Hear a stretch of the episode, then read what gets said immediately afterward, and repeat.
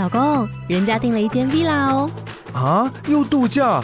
不是要存钱买房吗？我是订了凤凰 villa。哇，竟然有千平花园，十五项休闲公社，回家就像度假哎！而且花园比房子还要大呢。还有我最爱的游泳池，耶！龙大营建 villa 生活，十年防水保固，二至三房，零七三九八五五五五，凤凰 villa。FM Taiwan。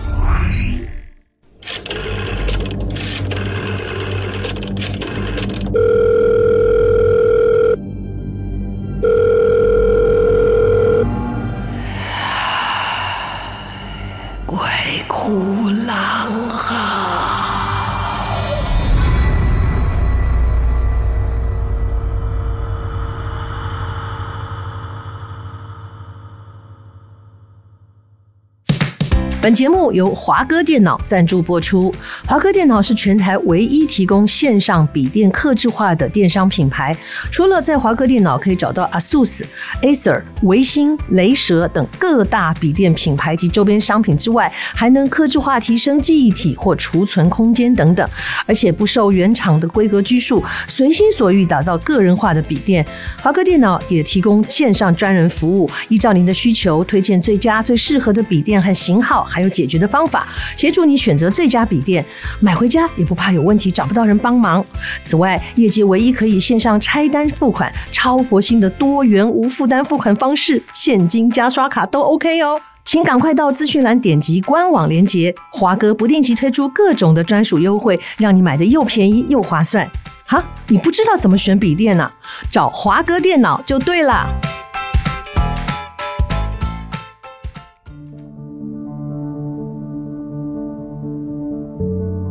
大家再来到《鬼哭狼嚎》。今天的节目，我们参加了 FM Taiwan 所发起的串联活动“真心话大冒险”。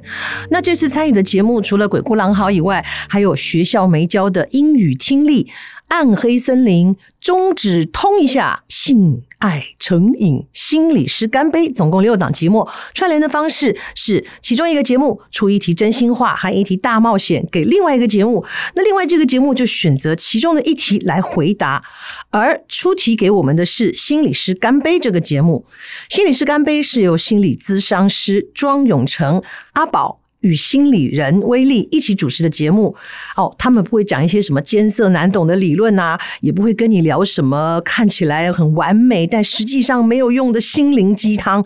其实就好像跟好朋友一起喝喝酒、喝喝茶、聊聊天、吃吃点心，一起跟心理师干杯。有兴趣的人也欢迎去收听这个节目。当然了，鬼哭狼嚎也出题目了，我们出题就是给学校没教的英语听力这个节目。哈哈，会很好奇我出了什么样的题目吗？可以去听听看学校没教的英语听力哦。好，那我们先来听听看心理师干杯给了鬼哭狼嚎什么样的题目。嗨，大家好，我是心理师干杯的宝郎姐，要给你的真心话题目是说一件在生涯中遇过最扯的合作经验，当然不用说出对方或单位名称啊。大冒险的题目是选一件。二十八岁时想做，但一直到现在都没有机会做的事情，在做了以后，跟我们分享你的体验和感受，就请你选择喽。这应该够暖吧？好，我接受了我们心理师干杯给的题目啊，大家也听到题目了。嗯，一个是二十八岁左右的时候遇到想要做的事情，但现在没有完成的；另外一个是。碰过最瞎的合作单位哦，我选择了最瞎的合作单位，因为这个二十八岁我到底在干嘛？二十八岁我忙着赚钱养家，所以在更早一点的那个愿望早就已经把它，哎，放弃了，甚至没有在心里想一想。而我这个人的个性就是这样子，既然做不到，那就先放在一边吧，不要想太多，免得徒增烦恼。好，当然，在我的这个工作生涯的经验里面，也碰过很多形形色色的人。那我自己的工作态度是，你既然要做这件事，就要有专业的态度表现。那当然，多年的剧场的工作经验，我大概每个部门都做过。以前在学校的时候，就曾经参与过，呃，这个布景的制造啊，做布景啊，舞台组的人，我们不但要做，呃，台上要用的这些东西，不管是从最基础的，从 cube 啊到 flat 啊，到这个各种的舞台啊，各式各样的，包括我们还要在台上把它装起来。来，这些都有经验。在服装间虽然没有正式的工作，可是我们都要学啊，车车拆拆拆拆车车。我的同学还因此因为一直拆一直拆，有了一个外号叫“拆妹”啊，就表示车的不够好。因为学校当年进的机器是几乎是像工业用的，你知道那种速度，啪就过去了。然后最庆幸的就是你手指没有一起缝进去，就很差不多了。所以那个机器大家都很害怕。那这个公关票务宣传我也做过，那当然做的最多的职务呢，就是演员。等到自己成立剧团以后。那就每一个部门都要参与了，你必须要跟所有的部门啊、舞台、灯光、服装、特效，啊、以至于工作人员，通通要有接触到，所以我还算是经验蛮丰富的。近几年来，我接到一个工作是主持的工作，然后它是一个颁奖的活动。那有另外一位主持人，他曾经是在电台工作的一位这个广播人，然后他现在也在某一个单位工作，也就是说是一个经验丰富的人，但他这人真的太好了。所以他可能比较少接触到这样子的一个颁奖系列的活动的操作。好，总之呢，这个颁奖呢不在台北。所以呢，我们应该要有整排的时间、彩排的时间，因为颁奖一个一个上去，然后需要什么配置，需要些舞台上需要有些哪些人帮忙顺序，那再加上他有人录影啊，那所有的一切都要按照正常的程序要整排一次。我到了才知道，原来跟我主持的这一位男主持人，他前一天就到了。那前一天到呢？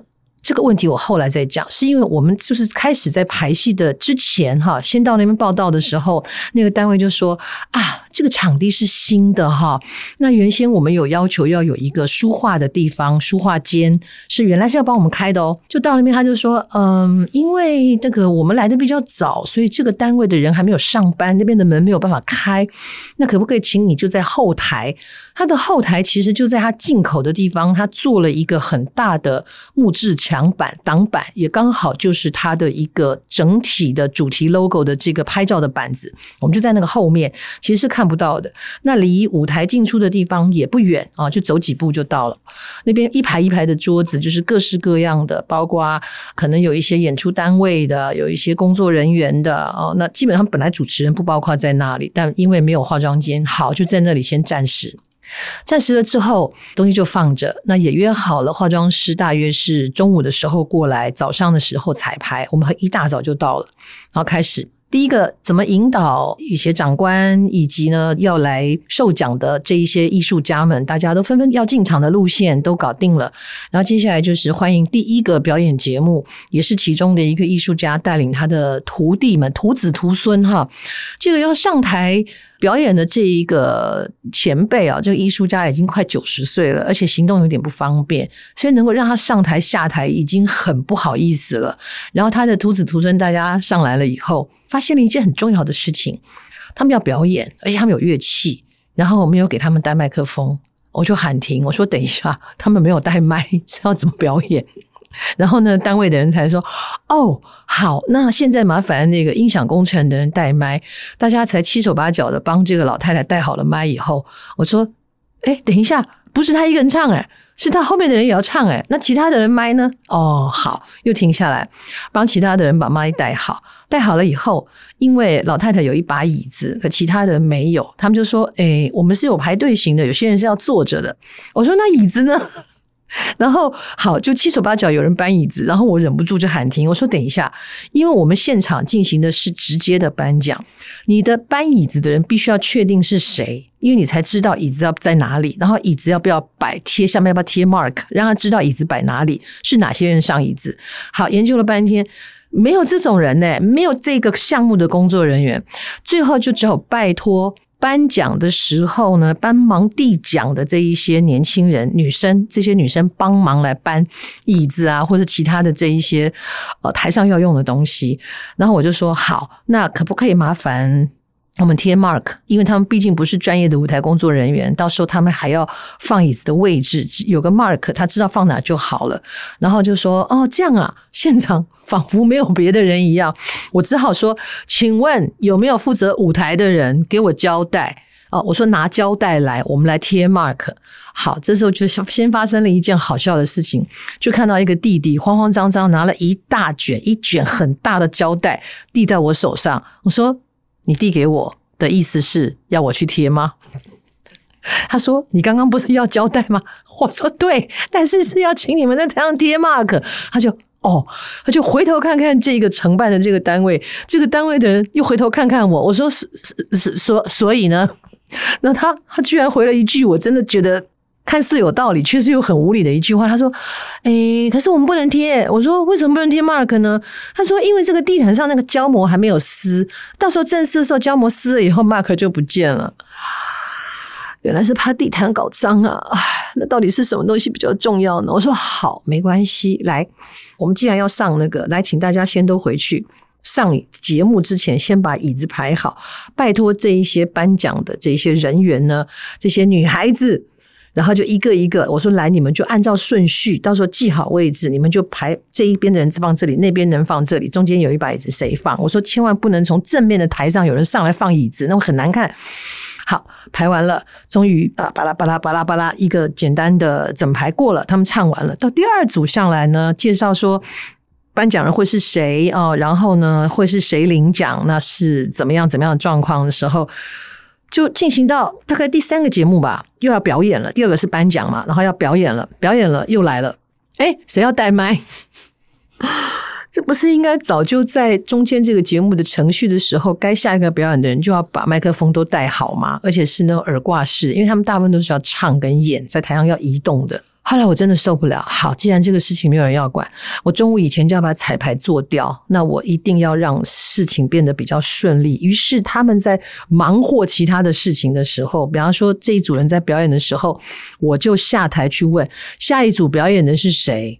你们有多少人？要不要椅子？还需要些什么东西？我把人就带来给音响组的人带麦的人说好，我说这组是四个人带麦，麻烦你们先把麦带好。我心想。这怎么会是我做的事呢？好，那也就算了。等到我们大概到第三个节目在进行的时候呢，突然间有一个中年人呢就走过来，就说：“哎，啊，我们的人要坐哪里？”我说：“对不起，我现在正在进行节目当中，你是谁呀？” 结果原来是在我们舞台的左手边留了一些位置，是要给当天在现场要。配乐奏乐的，就是说上下台呀、或者是有一两个表演，他们是要演奏音乐的。那你怎么会是在第三个节目出现？那就表示我刚刚前面的这一些顺序当中没有这一个上下场乐，没有，没有来排，然后还问我他们要坐哪里。我我心想。我怎么会知道呢？是后来无意间看到左边摆了一些位置，哦，原来你们要坐那边。我说麻烦你去找找那个制作单位的人哦，他们才赶快慌慌忙忙的安排他。我这时候就忍不住问我旁边这位男主持人，我说你昨天有来彩排？他说对。我说那请问你彩排的时候是像今天这样这样子一个一个走吗？他说没有，他们叫我来对本。我说那你为什么要前一天来呢？因为。现场发生的所有的一切，在今天之前，没有人知道他要怎么进行。把你找来对本是没有任何意义的，他们浪费了你一天呢。然后那个主持人也很无奈的跟我说呵呵：“我也不知道，我就来了。”我说：“哇塞，这样欺负你啊！因为我没有时间来，而且我觉得没有必要啊。你既然早上有整排，好，不管怎样，我们就继续了。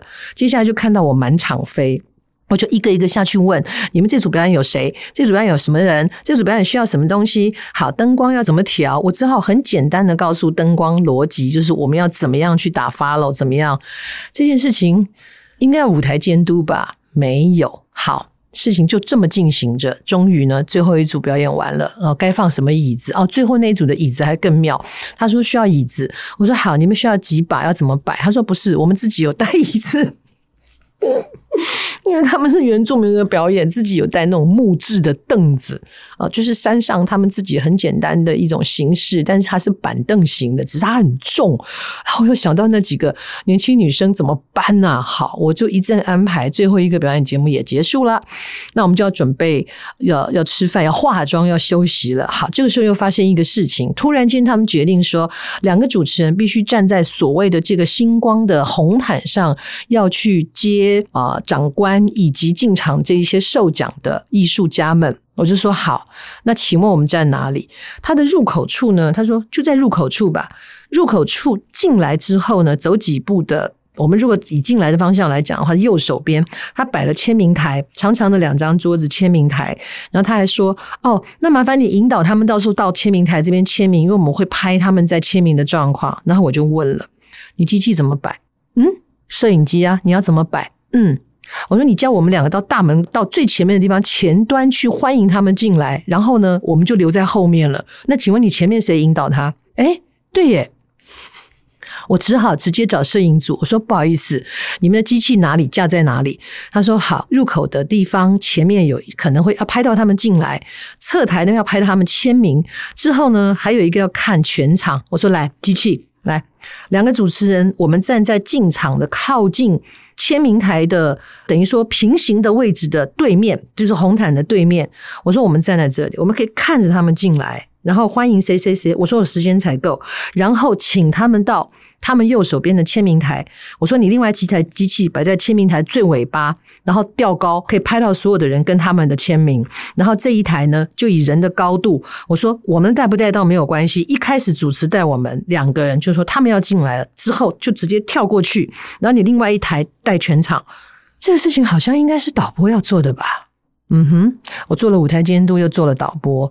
好，这件事情就这样，然后我们就去化妆、吃饭，真的不是重点。我刚刚不是说吗？那时候早上太早，没有人来开门，对不对？他们的头已经不知道去哪里了，哈，不知道是去什么地方了。我只好找他的工作人员，我说：“对不起，请问那个化妆间可以开了吗？”他去忙活了半天，回来跟我说：“哎，其实找不到对。”对接的人 不知道那间化妆室到底怎么样。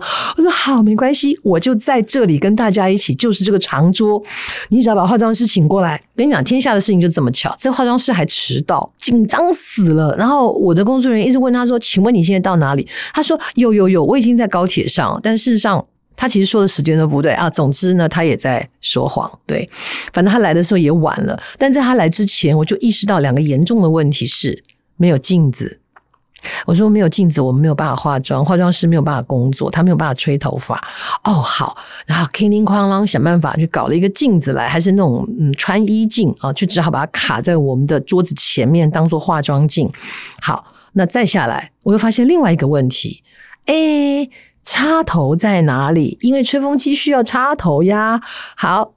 就慌慌张张的就找来了这个插头啊，就跟这个灯光组的人借了一个延长线，然后就可以把摆定了，然后把延长线插在墙上的插头。还好本人还蛮聪明，我测试了一下，因为那个管是刚刚才开的，就有很多地方它还没有完全的完工。巧了，墙上没有一个插头是有电的，我都已经借了延长线了 啊，我真的快要笑出来了。我只好又请灯光组的人说：“不好意思，那你们的灯光的电源是在哪里？我可以用这个延长线插你们的电源吗？” 然后他们人又出来帮我拉了一条线过去，然后再拉了一个延长线过来，我这边才有一个地方可以吹头发。好，全部终于弄完了，也赶上了，也如期的这个要开始之前呢，我就问他们说：“那今天的主持是呃什么样状况？还有什么要注意？”他说：“哦，因为疫情的关系，两位主持人还是要戴口罩。”我花了一个多钟头化妆，诶，然后我自己都开玩笑，我跟化妆师说：“啊，我们早知道就画眼睛就好了。”我们还挑口红颜色，挑的跟真的一样。而且呢，其实一开始就已经很妙了。就我们就问他说：“好，那你舞台上的背板是主色是什么？你穿了同色的话，在台上就只会看到脑袋嘛。”他们就跟我说：“哦，那个颜色是是这样的哦，它会是一个金黄色的啊，就比较偏金黄色的感觉。然后如何怎样？”我说：“哦，好好好，那知道了嘛。”我还问，我们还问了两次哦。就到了现场呢。它那个金黄色是由中正中间的一个大萤幕投射出来的，但基本上那个大萤幕不开的时候，它是黑色的。然后本人带了一件黑色礼服，我都笑了。我一经常看到那黑色，我就哎呀，我带了一个跟银跟那个背板一模一样颜色的衣服呀，真的会看不到我耶。还好，我们后来把那个主主持桌往左舞台移了一点点，我才稍微偷了后面一点点木头的颜色，才看得到我。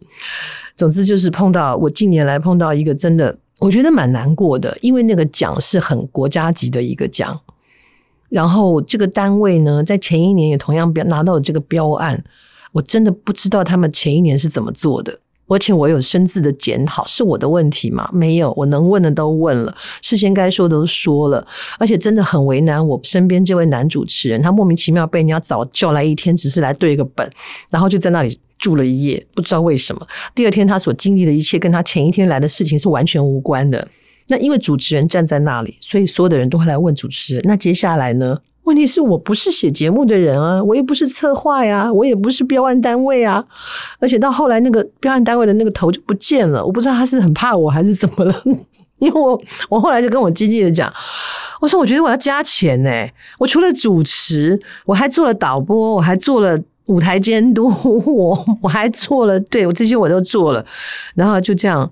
我我蛮难过的，就是如果说标案本身有瑕疵的话，那就会造成像这样的节目上的一个瑕疵，因为你只看最后验收的结果，其实中间出现非常多的不专业。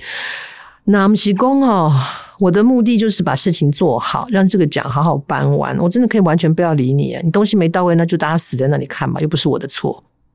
你不能因为每次都觉得有有愿意负责的人愿意帮你把这个残局给收拾了，就可以再一次再一次的侥幸，就跟很多公共工程一样啊。你说台北表演艺术中心应该是现在是最新的，可到现在为止，它还有很多问题没有解决，绝对不是现在在里面管理的单位应该负责的。他们也很无辜，因为他们接收到的就这样。至于有什么，以后大家自己慢慢发现，免得又说呢，我在嗯，就是在靠腰，嗯，主事者，我真的没有，因为我进去使用了，真的还有很多的，唉，辛苦了那里的总监啊，我们的前辈，我每次看到他都过去拍他的肩膀，加油，加油，你可以的。我不懂为什么要把事情做成这样，这是我近年来碰到真的是最。我真的只能用一个比较不是那么文雅的一句话，就是人家就靠腰的一个单位。如果下一年还是他们，我真的要算了，我自己剧团去标好了。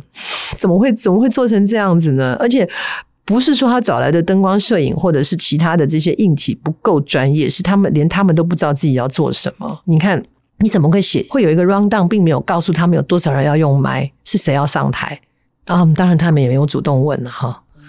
唉。好，不知道这样的这个回答哦，能不能让这个心理师干杯哈？我们的这个呃庄永成阿宝跟心理人威力能不能满意啊？那我我不知道各位这种专门研究心理学跟人人性跟人性之间交往啊，人性跟人性之间相处的，像你们应该是很冷静的人，碰到这样的事情会不会也会很俩公？好，这就是我提供给你们的真心话大冒险的内容哈。那如果是你碰到这样的事情，你要该怎么办呢？好，谢谢我们的心理师干杯。好，今天就是我们节目的特辑哈，跟我们的这个友好的节目《心理师干杯》一起呈现给大家的。希望大家听了以后呢，也要好好的反省一下，在自己的工作专业上是不是都做好了准备，都做好了该做的这些程序啊。那今天节目在这边告一个段落，希望下次大家还是能准时收听我们的《鬼哭狼嚎》，要哭什么，要嚎什么呢？要听了才知道。拜拜。